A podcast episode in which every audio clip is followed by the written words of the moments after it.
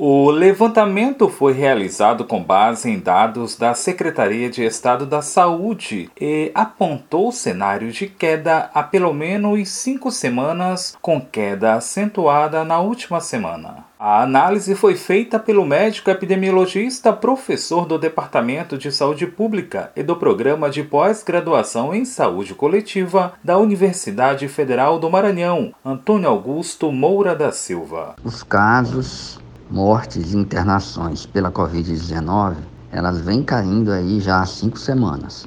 Nesta última semana, essa queda se acelerou, essa queda está consistente, nós estamos vendo queda em todos os três indicadores. A taxa de ocupação de UTI aqui na ilha saiu da zona vermelha de 80% pela primeira vez desde março e agora nós estamos aí com praticamente o mesmo número de pessoas internadas que a gente tinha no mês de março. Contudo, a taxa de transmissão ainda se apresenta como um problema. Por isso, é fundamental manter as medidas de prevenção individuais. O problema é que a taxa de transmissão ainda está elevada. Nós estamos ainda, segundo a Fiocruz, com taxas de transmissão altas para a, o coronavírus. Então é preciso muita cautela, é preciso manter o, os cuidados de prevenção individuais, mas é, a situação está ficando progressivamente melhor em comparação ao que a gente viveu aí há algum tempo atrás. Destaque para o avanço da cobertura vacinal na ilha, mas ainda distante de atingir a imunidade de grupo, pontua o médico epidemiologista Antônio Augusto Moura da Silva. A